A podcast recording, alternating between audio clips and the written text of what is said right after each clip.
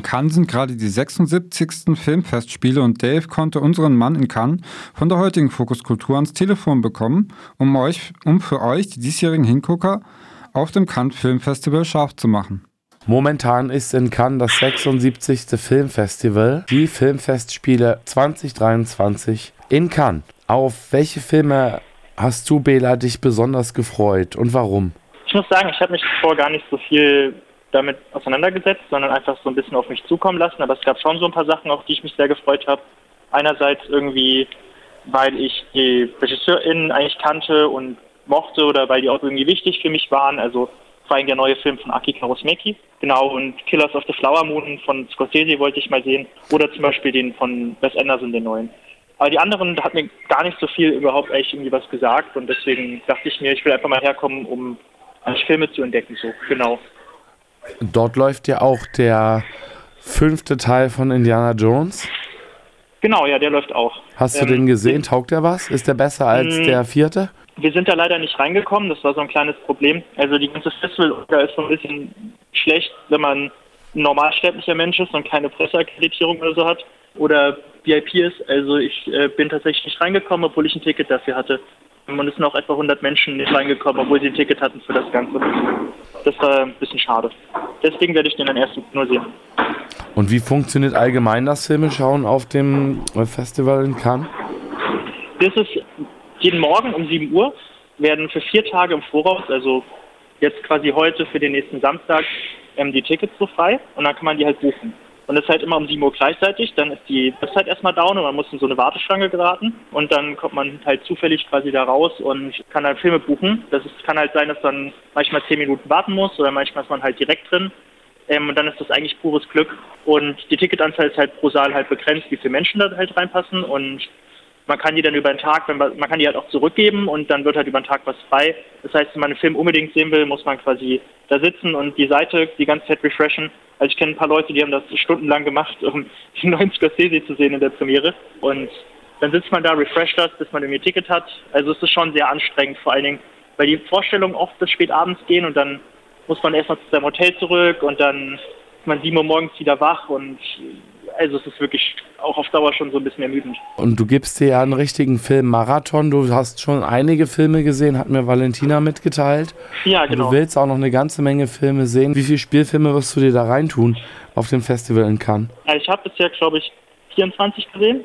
Wow.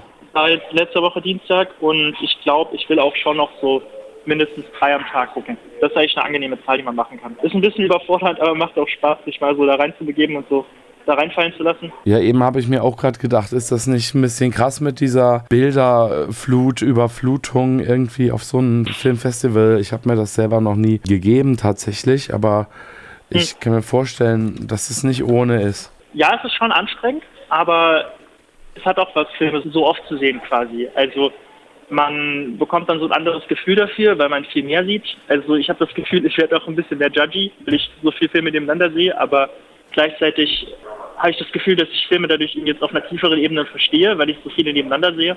Positive und negative Effekte. Gleichzeitig ist man dadurch über dieses 7 Uhr Aufstehen immer sehr müde. Also besonders die Abendsfilme, da, da bin ich dann auch schon mal eingeschlafen, wenn der langsamer ist. Das ist ein bisschen nervig. Ach krass. Und welche Filme hast du jetzt im Ganzen schon gesehen und also grober Abriss und welches war da dein Highlight? Also los ging es am ersten Tag mit der Amour Fou von Jacques Rivette. Das ist ein Film von 1969. Das den kann man aber eigentlich fast gar nicht mehr sehen in einer guten Qualität und den haben die jetzt restauriert. Deswegen war das sehr cool. Am nächsten Tag war das absolute Highlight für mich eine Doku von Wim Wenders über Anselm Kiefer. Das ist ein Künstler. Der war in 3D und das war, glaube ich, der beste 3D-Film, den ich je gesehen habe. Also 3D wurde da mal so richtig eingesetzt als so Mittel, um Bedeutung rüberzubringen. Das fand ich sehr cool. Also weil es nicht, nicht einfach nur so ein Gimmick war. Nicht ja. nur Effekthascherei, so wie bei Avatar, oder? Genau, ja. Also der hat so auf verschiedenen Ebenen gearbeitet. Der hat halt quasi altes Dokumaterial immer auf so Leinwände projiziert, die dann aufgestellt wurden in den Originalschauplätzen, wo das passiert ist. Und dann wird das so quasi übereinander gelegt und die 3D-Wand bringt das so nach vorne. Aber es ist halt ein sehr prätentiöser Kunstfilm. Also genau, aber da hat das dann so reingepasst irgendwie. Also anspruchsvoll auch.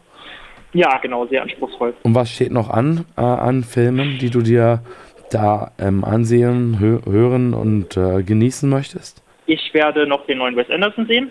Da bin ich auch mal gespannt, wie der wird. Und ansonsten freue ich mich eigentlich gar nicht mehr so richtig auf das, was kommt. Es gibt auch einen Film von einem japanischen Regisseur, von dem ich noch nie was gesehen habe, der Kubi von Kitano. Ähm, Takeshi Kitano, den kennt man vielleicht wegen, nee, den kennt man vielleicht wegen Takeshis Castle, äh, dieser Spielsendung, die irgendwie aus Japan kam, die früher noch auf Kabel 1 den kenne ich die als, Kind. Und der macht aber auch Filme. Ähm, die sollen sehr gut sein und der wird halt hier prämiert. Aber ein Film, den ich noch richtig gut fand, der hieß The Zone of Interest von Jonathan Glazer. Das ist ein Holocaust-Film und das ist ja immer so ein bisschen schwieriges Thema. Wie stellt man quasi den Holocaust dar? Und der hat sich eigentlich, so wie ich finde, was ziemlich Neues ausgedacht. Und zwar verfolgt der Film so komplett nur das Leben von der Familie Höss. Also Höss war der Lagerkommandant von Auschwitz. Und der Film wurde auch in Auschwitz gedreht, also neben dem Konzentrationslager quasi. Und man sieht das Konzentrationslager nie. Man sieht nur so die Türme über die Lagermauer hinweg. Und über den ganzen Film läuft quasi der Alltag von dieser Familie ab. Der Vater geht quasi immer wieder zur Arbeit in das Konzentrationslager, die Kinder spielen im Garten und so weiter. Ähm, und man hört im Hintergrund immer wieder die Schreie und Schüsse und das dumpfe Tröden von den Verbrennungsöfen. Ähm, genau, und der ganze Alltag geht so weiter und die Charaktere, die, die sind irgendwie in diesem Alltag drin und die Kinder auch und die Kinder spielen dann irgendwie Gaskammer miteinander und man ist so ein unbeteiligter Betrachter, der sich das irgendwie alles anschaut. Also er zeigt das Ganze, ohne es zu zeigen. Das war irgendwie sehr irre. Genau. Ist das eher so eine Art Kammerspiel oder äh, wie ist das zu verstehen, dieser Film? Schon ein bisschen, weil er spielt quasi nur in einem Haus. Ähm, es gibt auch so ein paar Szenen drumherum, aber es geht halt primär um das Leben von dieser Familie, die irgendwie halt hauptbeteiligt am Holocaust sind. Und genau, also so ein bisschen schon. Es ist halt eigentlich so ein Familienfilm, um ehrlich zu sein. Ja. Und hast du eventuell auch Persönlichkeiten, Filmschaffende, SchauspielerInnen äh, vor Ort getroffen oder eine Anekdote dazu spontan? Persönlich habe ich keine getroffen, aber was ich halt interessant finde, ist, wenn man quasi auf so einem Filmfestival ist, dadurch, dass die immer im Raum sind, gibt es so ein paar Momente, wo quasi man auch mit denen interagieren kann. Also zum Beispiel wird oft vor dem Film gerufen, ich saß zum Beispiel jetzt mit, mit Aki Karusmeki in dem Kino bei der Premiere von seinem Film und dann haben Leute irgendwie gerufen, ich liebe dich, Aki oder so und das fanden dann alle lustig, alle haben gelacht. Ansonsten ist aber zum Beispiel auch ganz interessant, fand ich dann, wenn irgendwie auf so gewisse Sachen reagiert wird. Zum Beispiel war jetzt so eine Doku über Jean-Luc also den französischen Regisseur. Da wurde auch dann ein unreleaseder Film von ihm, weil der ist ja gestorben letztes Jahr, wurde unreleaseder Film von ihm gezeigt, oder zumindest ein Teil von dem, also das letzte, woran er gearbeitet hat. Und deshalb waren dann sehr viele auch bekannte Leute da, also Jim Jarmusch war in dem Kino und Gaspar Noé und auch Jonathan Glazer und auch so ein paar andere. Und äh, dann gab es so eine Szene in dem Film, wo Cannes 1968 gezeigt wurde. Und zwar 1968 hat sich halt Jean-Luc Godard und so andere Leute dafür eingesetzt, dass die Filmfestspiele abgesagt werden. Damals waren ja so große Protestwellen in Frankreich und da haben damals, glaube ich, 9 Millionen, 10 Millionen Menschen gestreikt.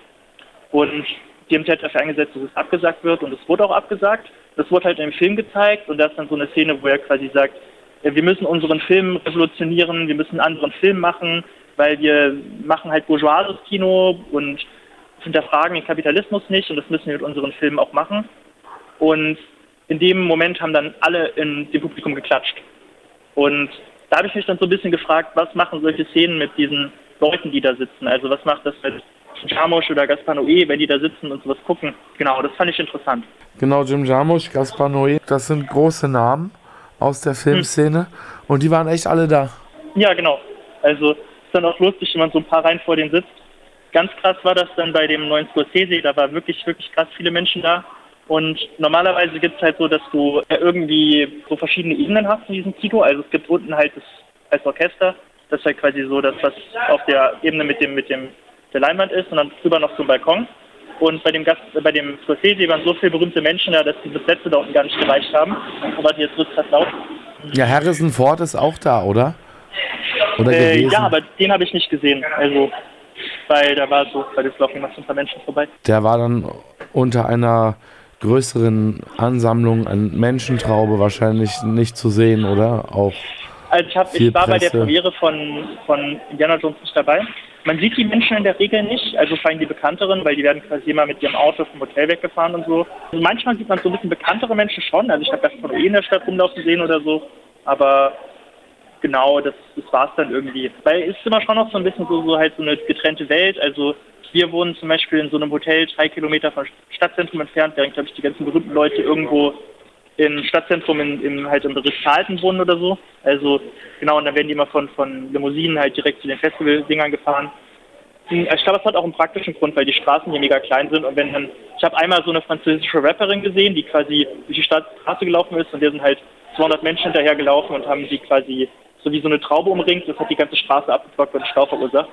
Also ich glaube, das ist ja so ein bisschen das Problem. Diese Stadt ist echt nicht für das Festival gemacht von der Größenordnung her. Und ja. ist auch echt immer ein Umstand, wenn man irgendwo hinlaufen muss. Ja, und was ich aber noch sagen wollte, ist halt so, man merkt hier nochmal so richtig so diesen so Personenkult vom Film irgendwie.